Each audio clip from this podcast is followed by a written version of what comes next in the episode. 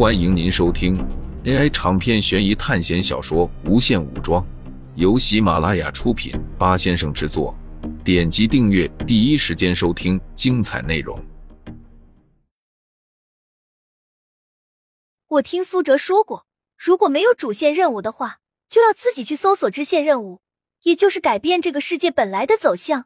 改变的幅度越大，获得的奖励就越大。冷心用手摸着头发，一边回忆着说道：“是吗？可是我三国学的不是很好，接下来会发生什么事情呢？”罗杰仔细的回想着，如果我没有记错的话，好像何进被十常侍杀死，然后董卓进了洛阳，废了少帝刘辩，改立陈留王刘协为汉献帝。白爽的三国似乎学的不错。一口气把接下来要发生的事情整理了一次。那我们怎么办？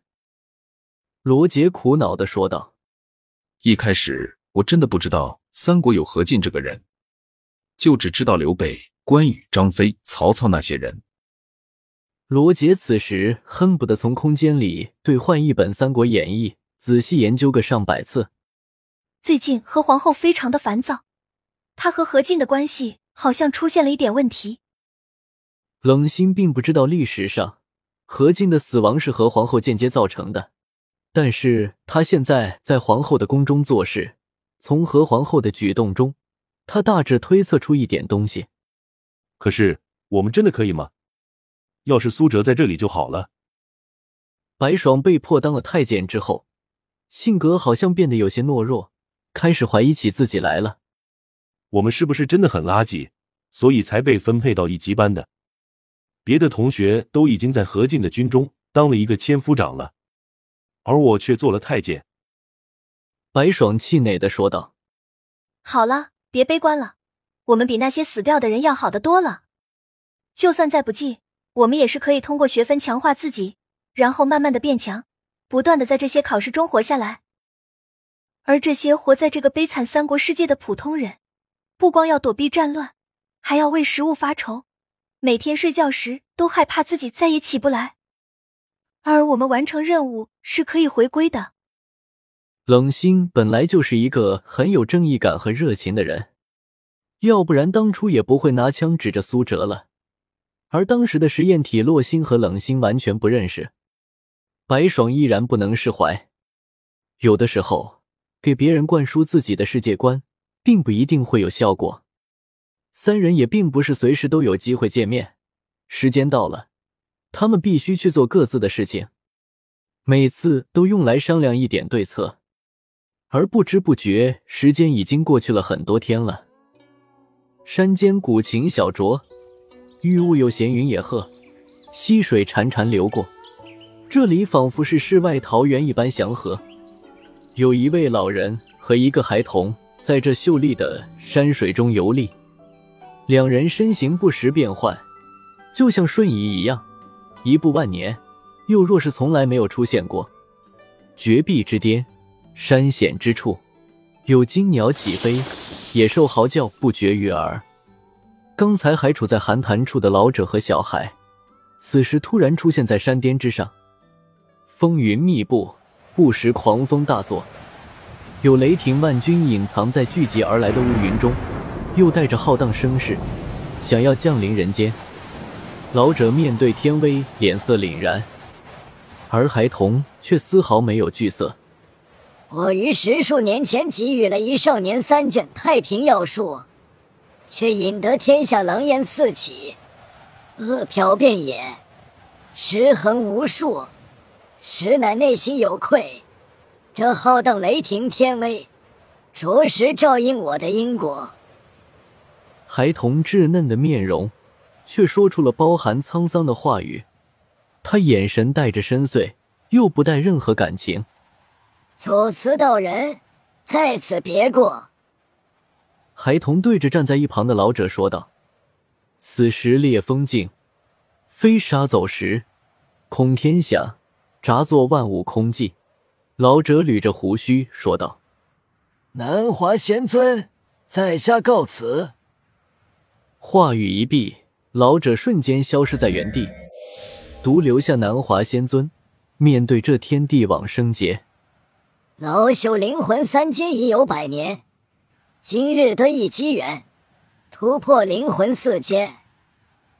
瞬间，苍天雷惊动九霄，一道百丈巨雷朝南华仙人袭来。所有人为了活着都不容易，那么为了什么活着，就变得特别有意义。所以人活着就是为了受累，为了能够超脱灵魂，到达永生。苏哲对于这些唯心主义思想一向都不太赞同。活着就是活着，能够一直思考，一直这样活着下去，为何需要想这些呢？所以。苏哲从来都没有多愁善感，在他的世界里，永远都充斥着布局、思考、推测以及构想。经过三天的时间，代方城已经完好如初，并且比之前更加宏伟。开发值也到了三百二十八，防卫值更是达到了四百七十二，金钱也富裕的达到了两万多。苏哲的控制界面有了更多的东西。其中就包括了长弓楼、雷火楼、飞石楼。前不久搜查城主府的库存，居然刷新出了几样东西：有短弓兵符、轻骑兵符、弩车符、匈奴兵符、弓骑兵符。其中弓骑兵符居然是 B 级的物品。苏哲将资金用来建造了十二座长弓楼、八座雷火楼，还有十座飞石楼。但是这样一来，弊端就初步显现了，防御建筑多了以后，兵力完全不够这些防御建筑的使用。因为人手的原因，苏哲只好让向科去当侦察兵。虽然每次敌人来袭都会进行警报，但是如果能详细知道敌人的动态，苏哲就更有时间去准备。不可能每个人就只能带两百个兵。苏哲坚持这个观念。因为他已经见识到了，光是逃窜的黄巾军都有三万人，更别说还有南皮城里驻扎的黄巾军。苏哲猜测，那里至少都有五万黄巾军，更不要说公孙瓒还有刘备。既然黄巾军都不敢动公孙瓒和刘备，那么就说明这两人的力量丝毫不弱。那么带兵上限肯定能超过两百。苏哲试着换个思维去想想，他一直这么执着于带兵的上限，是因为这些兵在被划分到苏哲、邓飞等人手后，就会被压制思维和思想，成为战争机器。当然，他们依然会保持各种思想，只是不会过于个性化和多元化。这样的兵种，这样的士兵，是每个将军、元帅都梦寐以求的，因为在战场上。士兵的心理疾病是非常严重的。一个好的将军、好的部队，必须要有洗脑的过程。其中也许是将军的个人魅力，也许是为了国家、为了家园的一种信念。但是现在苏哲他们并不需要这样做，甚至他们的士气可以用技能来提升。数据化世界的好处就在这里，简化了考试的难度。这是学校在为学生考虑吗？苏哲表示否定。仅仅只是数据化还完全不够。苏哲敢肯定，这次的考试绝对会死很多人，甚至比《盗梦空间》死的人还多。苏哲在进入这次考试之前，特意花学分做了调查，然后知道了不同班级的人考试的内容。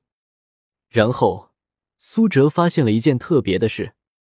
每个人的主线任务不一样，有些人虽然没有完成主线任务，但是他们在梦里完成了一些任务，然后就回归了。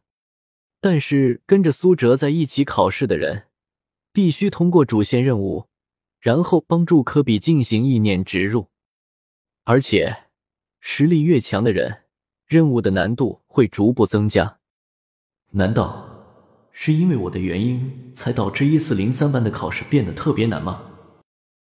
此时，苏哲的背后仿佛有死神在微笑。